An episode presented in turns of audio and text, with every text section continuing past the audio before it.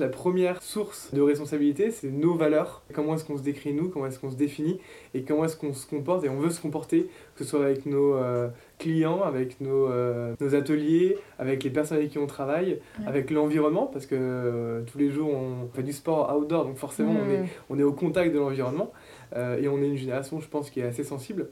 Donc je pense que c'est vraiment c'est toutes ces valeurs personnelles, comment est-ce qu'on arrive à les matérialiser au sein d'un projet d'entrepreneuriat, au sein d'une entreprise, avec aussi tous les champs et toutes les limites que ça, que ça impose.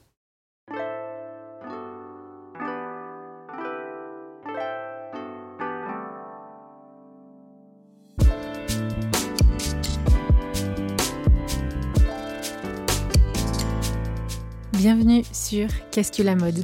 Le podcast qui vous invite dans de multiples discussions autour de cette unique question qu'est-ce que la mode? Je m'appelle Elsie Pommier, je suis designer de l'individu. J'accompagne les professionnels à travailler l'habillement comme un support d'expression et de communication. Dans ce podcast, je vous partage mes discussions avec ceux qui façonnent la mode. À la découverte de savoir-faire, de façon d'être, d'histoire et de culture, on comprend vite que la mode est loin d'être banale. Alors nous nous retrouvons chaque lundi sur toutes les plateformes d'écoute.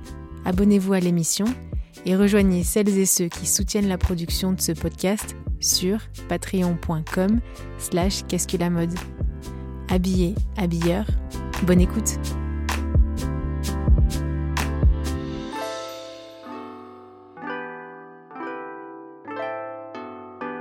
bienvenue sur Qu'est-ce que la mode. Merci Morgane de m'accueillir dans vos locaux. du coup, ça change. Ça change d'espace, ça fait du bien. Euh, je trouve que vous êtes les premiers après euh, tous ces confinements, toutes ces rencontres, de se retrouver de visu et euh, ça fait vraiment du bien. On la tête dans les cartons un petit peu, mais c'est toujours un plaisir. Donc bienvenue sur Qu'est-ce que la mode et ben comment ça va? Ça va. Euh, c'est une période, euh, une rentrée bien chargée, bien sportive pour le coup. Donc à la fois on a l'habitude et en même temps on est, on est un peu sous l'eau, mais, euh, mais ça fait plaisir de voilà d'avoir une énergie commune, les sportifs qui reprennent leurs courses et nous du coup on, les accompagne finalement. Donc ah, c'est chouette, une belle énergie globale. Ça c'est top.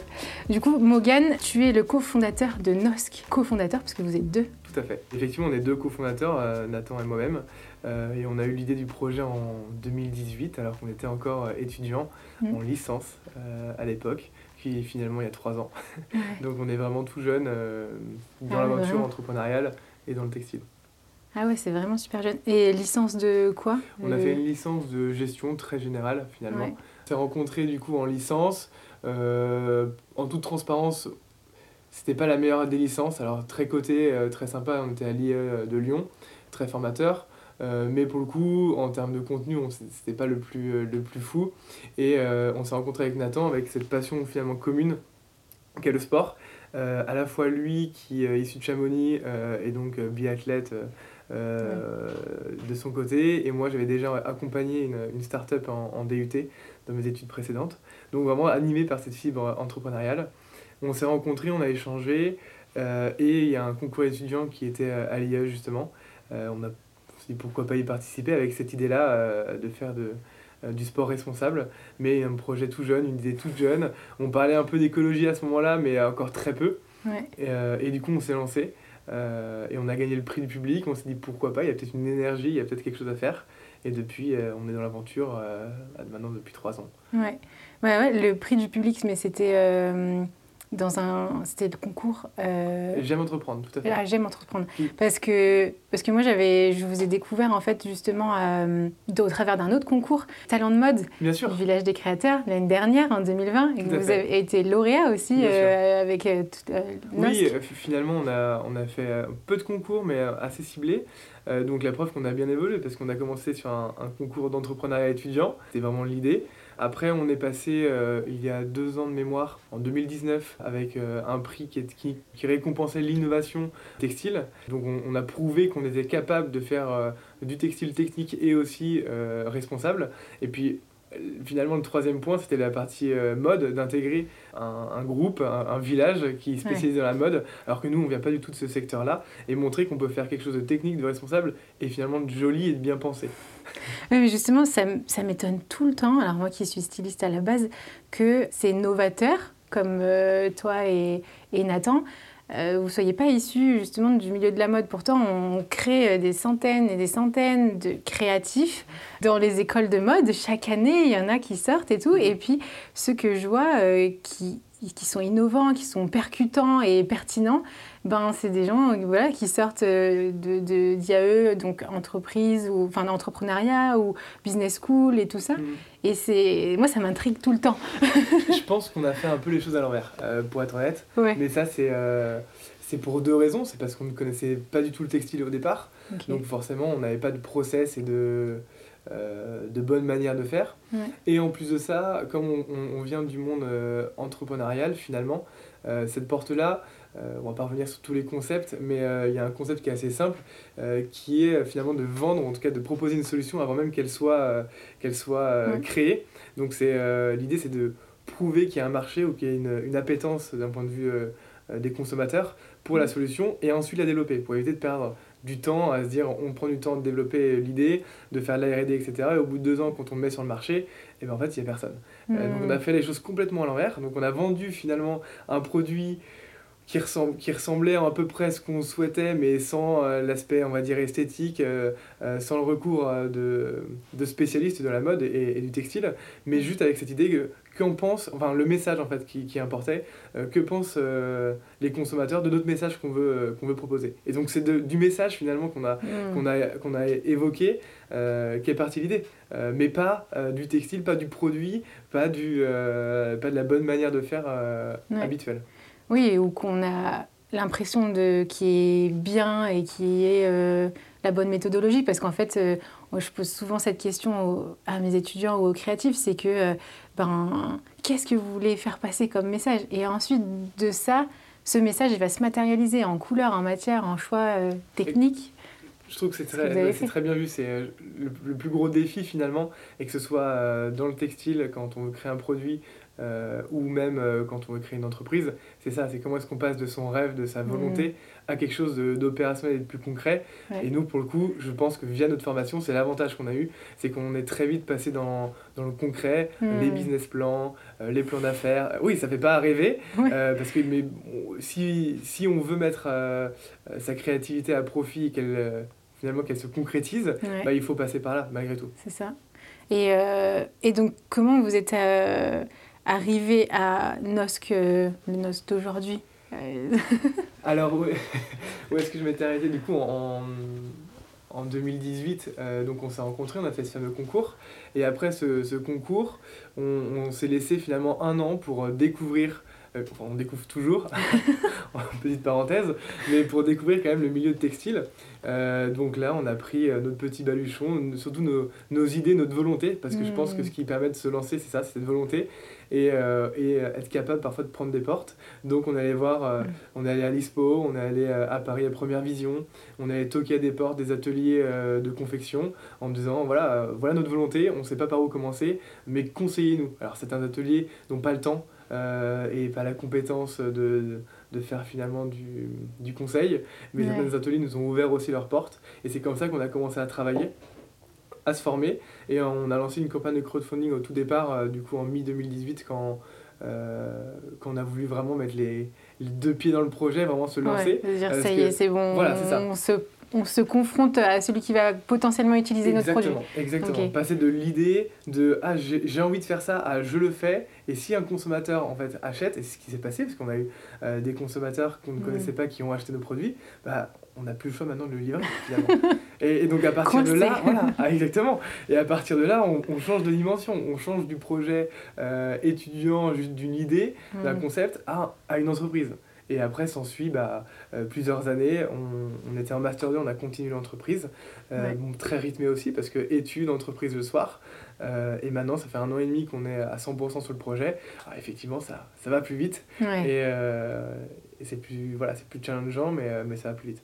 Vous êtes élargi en compétences, en fait. Pour le coup, oui. Alors, par la taille de l'entreprise, on n'a on pas le choix maintenant de d'être multi-compétences, hein. mm. mais aussi on a surtout compris, alors pas tout encore parce qu'on apprend toujours, mais on, a compris un peu les, tenants et aboutissants et les fonctionnements euh, type euh, du, secteur du textile. Vous avez capté que la mode c'était un sport d'équipe en fait. Ah, complètement. Et, effectivement, et que pour le coup en termes de partie prenante, euh, parce que quand on fait un t-shirt, on a commencé par un t-shirt, finalement c'était assez simple, 100% français, les ateliers étaient à une heure donc on y allait en voiture. Et puis quand on monte en technicité, quand on monte en développement, et bien là, euh, il faut élargir son, son, son spectre, son cercle, et gérer toutes ces parties prenantes qui, euh, finalement, c'est, ça vient du fil jusqu'au consommateur final, en hmm. passant par les magasins, par les ateliers, etc. Et ben, c'est un sport. Ouais, parce que chacun a son rythme. Et... Chacun a son rythme, ses compétences. Son euh, expertise. Voilà. Et, sa manière aussi de... son langage, finalement c'était et ça reste, comme je disais, vous apprenez toujours énormément d'apprentissage, donc de vocabulaire, de technique. Tout à fait on, en parlait tout à l'heure, mais euh, euh, on, s'est lancé avec l'idée de faire du, du, du, sport responsable, et c'était vraiment le postulat de base. Mais ce qu'on avait eu l'idée, euh, c'était que c'était du textile sportif éco-responsable. Pourquoi? Parce que le textile, déjà d'une, c'est un domaine, c'est un secteur particulier, avec sa façon de fonctionner, avec... enfin, finalement, c'est un petit milieu, mais il faut savoir rentrer dedans. et quand on n'a pas bah, les bons contacts au départ, ou on n'est pas déjà, dans, déjà, dans, le milieu, bah, c'est compliqué. Euh, et en plus de ça, on rajoute le fait que euh, ben, on veut faire du technique. Donc on a cette barrière euh, finalement, parce qu'on n'est ni ingénieur textile non plus. Donc on a hmm. cette barrière de, la technicité des fibres et des produits. D'ailleurs de l'assemblage parfois des fibres entre elles. Et en plus éco-responsable. donc qui limite finalement le, champ de possibilités en termes de matière, en termes de fonctionnement. Hmm.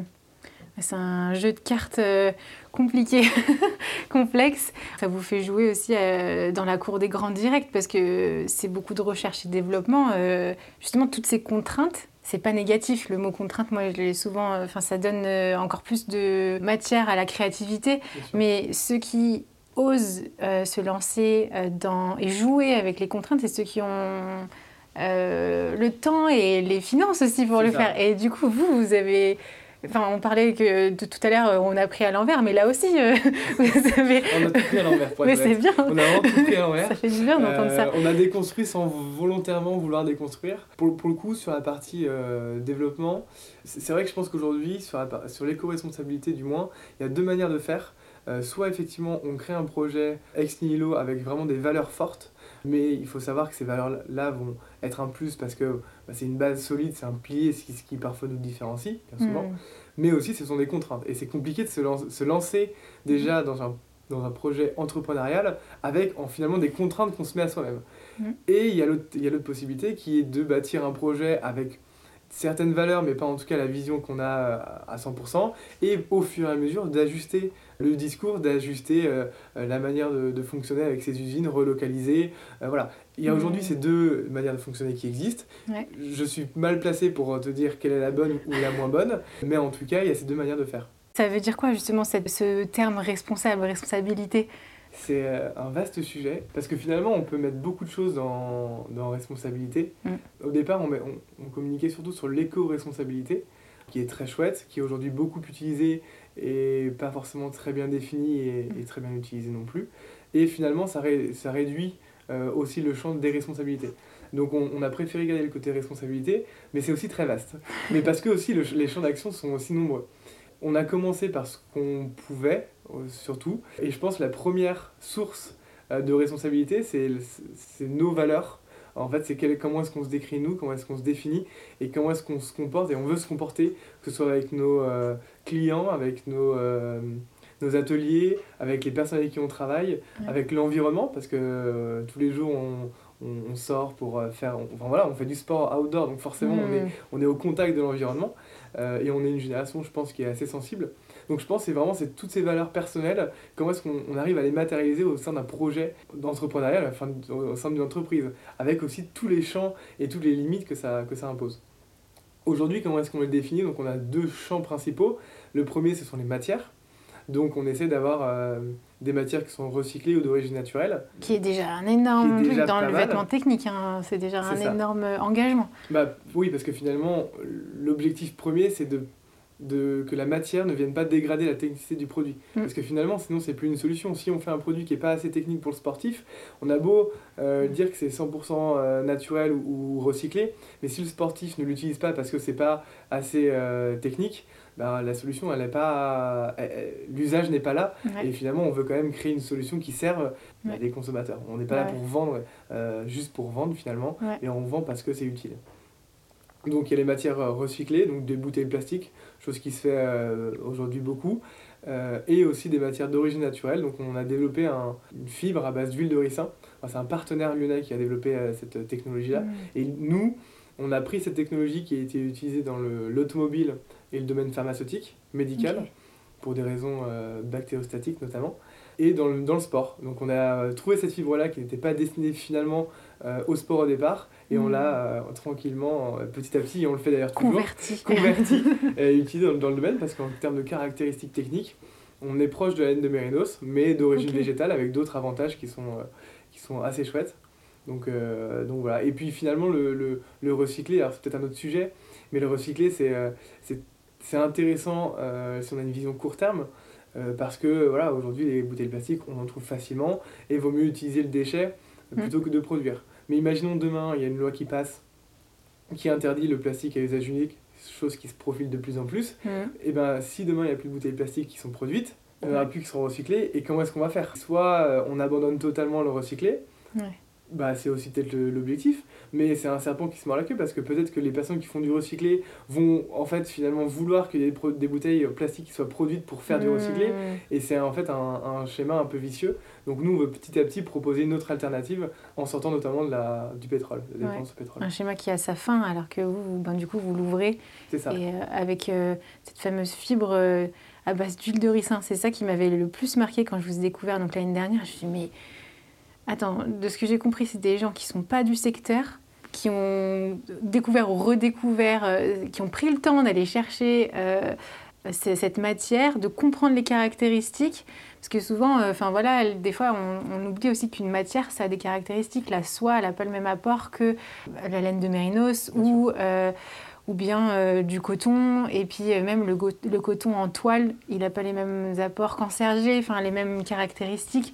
Et, euh, et du coup, j'étais vraiment agréablement surprise de dire Ah, mais il y a des gens qui sont pas à la base du secteur, mais qui s'intéressent encore mieux. je pense qu'il n'y a pas de mieux ou moins bien. Pour mais le complètement. Nous, c'était. C'était l'amour du technique, en fait, de la technique aussi et du pratique. du pratique. C'est ça. Je pense que ce ah qui résume, c'est comme on n'avait pas de connaissances théoriques euh, hmm. du secteur de, du textile et autres, ben en fait, on a pris l'apport du, du, pratique parce que c'était ce pourquoi on, on, voulait créer euh, des produits. Et c'est le seul domaine d'expertise, et je mets des grosses guillemets, parce qu'en en fait, simplement, on veut, quand on court nous-mêmes ou quand on fait du sport, que le produit en fait soit agréable et, et, corresponde à nos, à nos besoins. Et en fait, on est parti des besoins, on n'est pas parti d'autre chose. Hmm. Euh, et, parfois à tort, mais en tout cas, on n'est pas parti de l'esthétique ou euh, de telle matière pourrait se mélanger avec d'autres, etc. Et des coutures, on n'y connaissait absolument rien. Donc on est parti de la matière, de, des caractéristiques techniques d'une matière. Voilà. Et vous l'avez euh, tout de suite confronté au corps. Et les corps, ben, les corps sont vivants, ils bougent, ils transpirent, ils ont des odeurs. Et du coup, vous dites, ah, ben, la nature, elle, c'est aussi naturel. Et du coup, la nature a peut-être une réponse face à ça et vous avez fait euh, converser en fait euh, ces deux éléments et je trouve ça euh, bon à relever ça paraît tellement logique voilà. nous, c'était même pas forcément logique c'était juste pratico-pratique. Et, j'ai un petit souvenir c'est assez rigolo parce que ça me revient mais au tout départ on avait commandé des, des en fait on, commandait des métrages des samples de matière ça faisait un mètre pile, 1m20. Et du coup, on avait une amie qui faisait un peu de couture, donc on faisait des, des t-shirts, alors ça ressemblait à pas grand chose. Mais en tout cas, c'était pour tester la technicité et l'apport du produit. Et euh, je me souviens, on avait reçu ça. Nathan l'avait porté, il avait fait pendant deux semaines du sport avec. Et après, on, on prenait une décision si on continuait ou non avec ce produit-là. Et hmm. c'était simple, enfin, c'était on n'est pas ingénieur textile, on, on, connaissait rien du tout, mais c'était juste l'usage. Et, c'est toujours une valeur qu'on essaie de, de, mettre en avant, c'est l'usage du produit. il faut que ça soit, soit utile, efficace, euh, sans non plus euh, tomber dans, dans du, euh, de l'ultra spécialisé. parce que nous, c'est pas notre volonté. On ne veut pas en fait faire un, un, produit ultra, ultra, ultra technique à destination des, des performeurs ou des personnes qui font, qui font de la compétition. On mm. veut s'adresser à tout le monde, mais on veut que le, que le produit aussi soit, soit comment dirais-je, en fait, le vêtement vienne accompagner le sportif. C'est plutôt comme ça qu'on conçoit les choses. Et donc, allier technicité, activité personnelle, enfin voilà, d'aller faire son petit footing et tout ça, et puis aussi ses valeurs.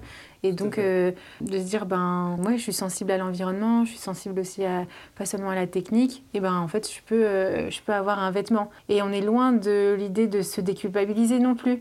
En fait, ce que j'apprécie aussi dans cet écosystème dans lequel vous êtes, c'est que ben, on investit euh, aussi dans la recherche et développement. Parce que les gros ont du mal à faire, alors que pourtant, justement, ils, ont beaucoup de, ressources. Mais hum, là, je me dis, si à votre échelle, vous osez euh, garder la recherche et développement quand même au cœur, après, l'esthétique et l'usage du quotidien va couler de source en quelque sorte. Oui, sûrement. Après, pour le coup, pareil, je pense que tu parlais de grands groupes, les process ne sont pas les mêmes. Nous, on a une méthode qui est très empirique, que ce soit en test, en prise de décision euh, sur la partie matière et la technicité. On, l'a vu, soit on, on, prend le produit, on va courir et on, prend une décision. Euh, il y, y, a de ça. Et je pense qu'on n'a aussi pas de repère par rapport aux années passées, contrairement à un grand groupe qui euh, bah, voilà, attend une rentabilité sur des produits, qui a une manière de fonctionner, et demain, en fait, disrupter ou en tout cas avoir une rupture dans sa manière de produire, de, de, de, fonctionner. Mais en fait, les impacts ne sont pas que liés qu'au produit. Derrière, il y a toute la, peut-être le management de l'équipe, mm. il y a toute la structuration de l'entreprise, et, on ne se rend pas compte de ça. C'est un peu euh, la face cachée de l'iceberg. mais finalement, c'est ça. et je pense qu'il y, y a, de plus gros enjeux derrière, et c'est pour ça que ça freine un peu la R&D et, et l'innovation dans certaines grosses entreprises. Ouais. ouais. ça prend du temps en fait. Euh, et pour eux aussi, il faut qu'ils prennent du temps. Euh. Et euh, pour, pour approfondir aussi sur la partie matière, il faut aussi savoir, bon nous on n'a pas aujourd'hui de label à proprement parler, parce que c'est label ça coûte, ça coûte de l'argent, donc c'est juste une confiance qu'on demande aux clients et qu'on accorde aussi, parce qu'on est transparent et on, on, on, veut avancer en confiance avec le client. Mais pour aussi comprendre comment est-ce que ça fonctionne, c'est que par exemple, on a, il y a des belles matières aujourd'hui qui existent. On en a découvert une par exemple qui est à base de marc de café. Donc sur le principe, c'est génial. Euh, pourquoi? Parce que voilà, c'est un déchet, et la consommation de café, euh, je suis le premier à en consommer, je me dis je pourrais créer des t-shirts euh, à plusieurs personnes par jour, moi tout seul, super. Et en fait, quand on creuse un petit peu, bah en fait le seul lieu de production il est à l'autre bout du monde, parce que en fait c'est un savoir qui est préservé. En plus de ça, le process finalement de transformation du marc de café en fibre, bah, il est très polluant, il est très coûteux, il n'est pas forcément beaucoup plus écologique. Il y a aussi tout ça à mettre en perspective et nous on peut se dire, parce que la matière elle est un peu responsable, ça va, ça va être la bonne solution. Non, il faut aussi que derrière, il y, a il y a une logique sur euh, la création de cette matière-là, euh, le côté local, euh, les emplois que ça génère, etc. etc. On essaie d'avoir une vision au maximum global, en sachant qu'on est quatre au quotidien, en sachant qu'on n'a pas des budgets illimités. Donc on se base sur la confiance, on visite aussi nos, nos ateliers partenaires. Pareil, beaucoup de transparence, on leur demande aussi pas mal d'informations. Et euh, c'est comme ça que petit à petit, on arrive aussi à créer de la confiance mm. euh, avec nos partenaires. Et c'est, je pense, notre plus grosse valeur ajoutée et notre, euh, la plus belle des réussites qu'on a, au-delà du produit en tout cas, qu'on a réussi à, à, à créer aujourd'hui. Ouais, du temps et pour être dans la relation en fait. C'est ça. Et du coup, euh, le grand thème euh, en ce moment, c'est la RSE, la RSE. Mais en gros, c'est ça, c'est euh, d'humain à humain. Dès qu'on peut discuter et qu'on n'est pas juste derrière un écran ou, qu'on ne sait pas l'expertise de l'autre, c'est plus difficile aussi de créer ensemble. Et du coup, ça n'interdit pas de créer avec des gens de l'autre bout du monde, mais parce que s'ils ont un savoir-faire. Mais tant qu'on c'est ça, je pense que euh, tu mets l'accent euh, sur un point qui est, qui est, assez aussi important et que nous on a développé parce qu'au départ on était très euh, fermé dans l'idée, on voulait un produit 100% français, 100% recyclé. Le débat était, était clos. Sauf que plus, plus on avance, bah, forcément on augmente en technicité, l'expertise, il faut aller chercher. En mm. France, bah, après on se rend compte qu'il y a une limite. On mm. va au Portugal, là effectivement il y a plus de choses.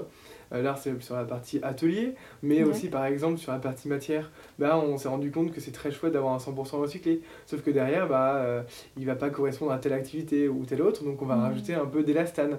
Alors, oui, le but c'est d'arriver sur la monomatière euh, à terme à 100%, mais ça nécessite encore plus de RD. Donc il faut toujours c'est quand même des compromis qu'on fait, hmm. mais on essaie d'avoir les plus justes, de les expliquer et de faire quelque chose de cohérent et toujours avec cette idée d'usage. Parce que si on fait un produit qui est 100% recyclé, 100% français, mais qui correspond pas à l'usage des sportifs, bah, ça sert à rien de le créer. Et limite, on, consomme, on consomme plus d'énergie, on pollue davantage à créer un produit qui n'est pas utilisé. Et en fin de compte, euh, là, tu reviens sur la définition même de, du design. Enfin, Qu'est-ce que le design? C'est euh, une fonction qui a une certaine ergonomie avec l'usage et euh, enfin la façon dont on va l'utiliser. Et puis après, il y a une esthétique qui vient euh, l'emballer en quelque sorte et qui vient euh, dire bah oui, c'est un produit de maintenant. C'est d'ailleurs ce qu'on fait avec Florian maintenant. On a commencé par l'usage et petit à petit, bah voilà, on travaille aujourd'hui avec Florian que tu connais très bien et qui maintenant nous accompagne sur la partie style, esthétique, qui est aussi fondamentale. Mais grâce à nos, aux bases qu'on a su créer en amont, maintenant elle peut s'appuyer là-dessus. Mm je balance un petit peu, mais je sais qu'elle apprend énormément aussi auprès de, auprès de vous, hein, parce que c'est technique. Un jour, elle m'avait amené euh, des matières euh, sans, sans, couture, et il y avait plein de tissages différents sur une seule et même surface. J'ai ah ouais, moi j'ai été styliste, mais pas du tout dans ce domaine-là. Mmh. Et, euh, et, de voir ça, c'était super enrichissant, et ça a boosté la créativité. Et elle m'expliquait les caractéristiques de ces matières-là, de ces surfaces-là. Euh, et elle me disait, ben voilà, euh, cette partie-là, c'est plus pour... Euh, en fait, il y a des problématiques de frottement, par exemple, surtout au niveau des aisselles.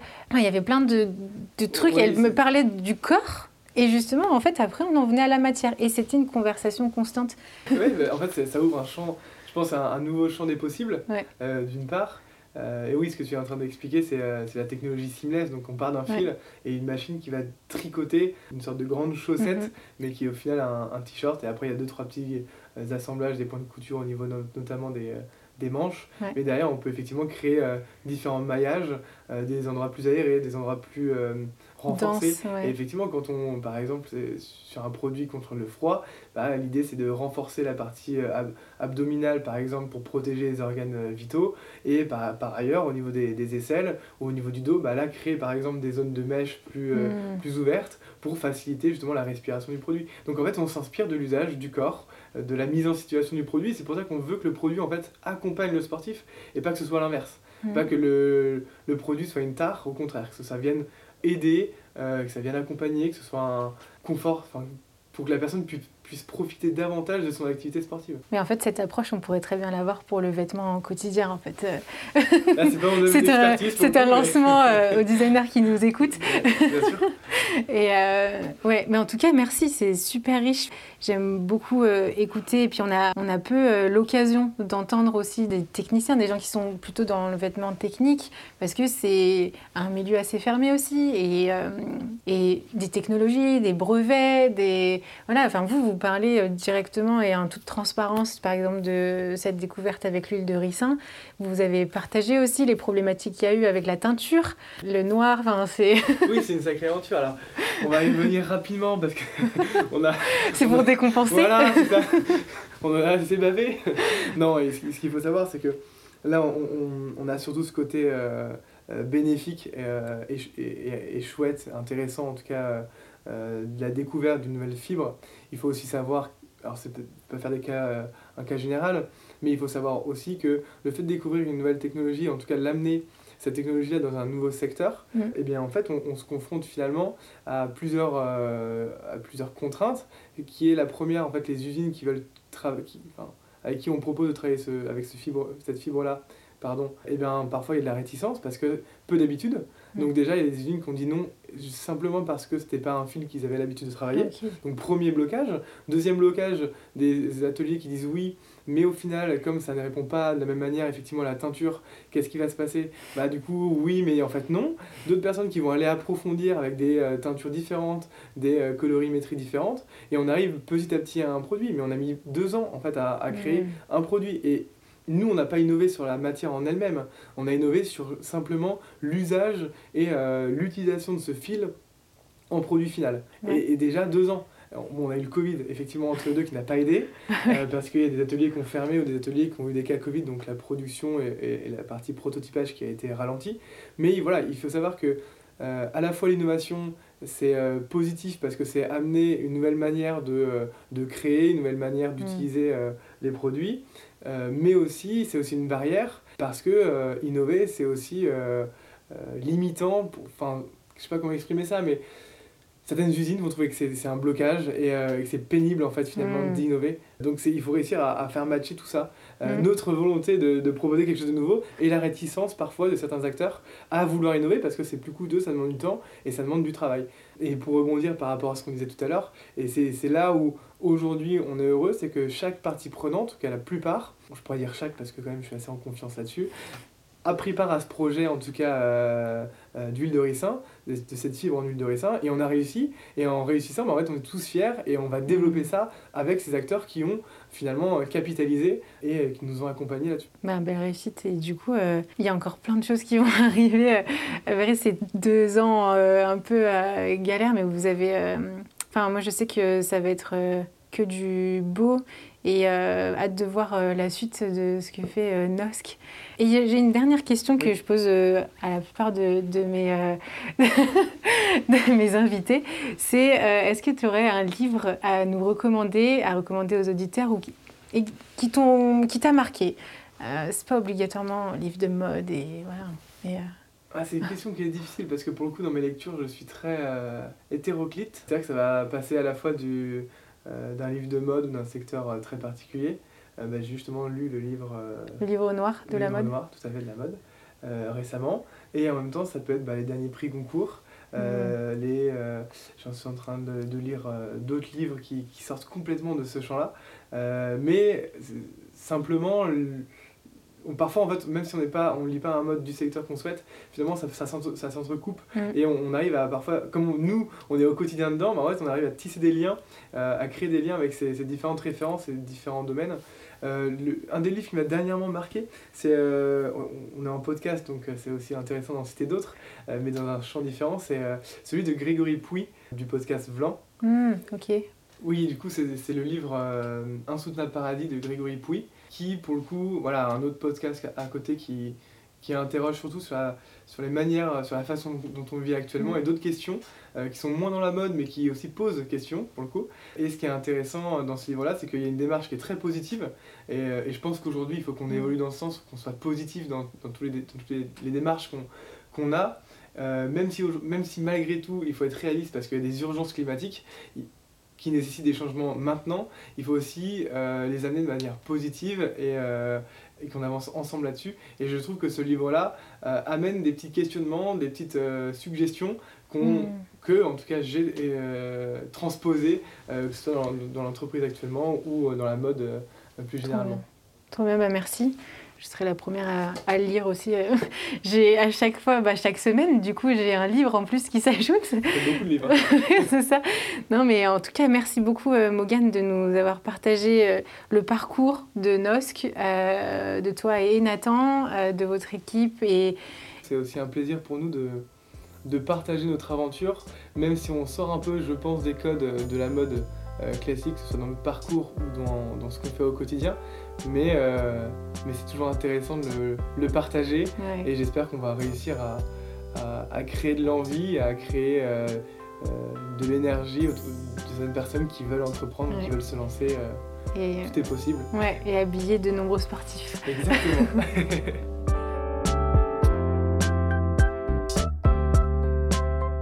Si ce podcast vous plaît, parlez-en autour de vous et partagez votre avis signé de quelques étoiles sur Apple Podcast.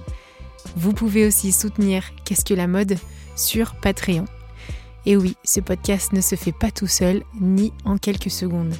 En contribuant à partir de 2 euros par mois, vous faites perdurer ce podcast et gagner en qualité de production. Je vous remercie sincèrement pour votre écoute, votre soutien, nos échanges sur LinkedIn, Instagram. Continuer la conversation avec vous et vous rencontrer est vraiment édifiant habillé, habilleur. À la semaine prochaine.